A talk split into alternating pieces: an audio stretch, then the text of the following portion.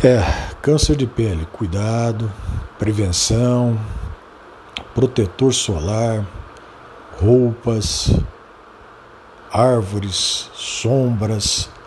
Então, Temos que pensar em tudo isso, ok? Boa tarde, fique com Deus.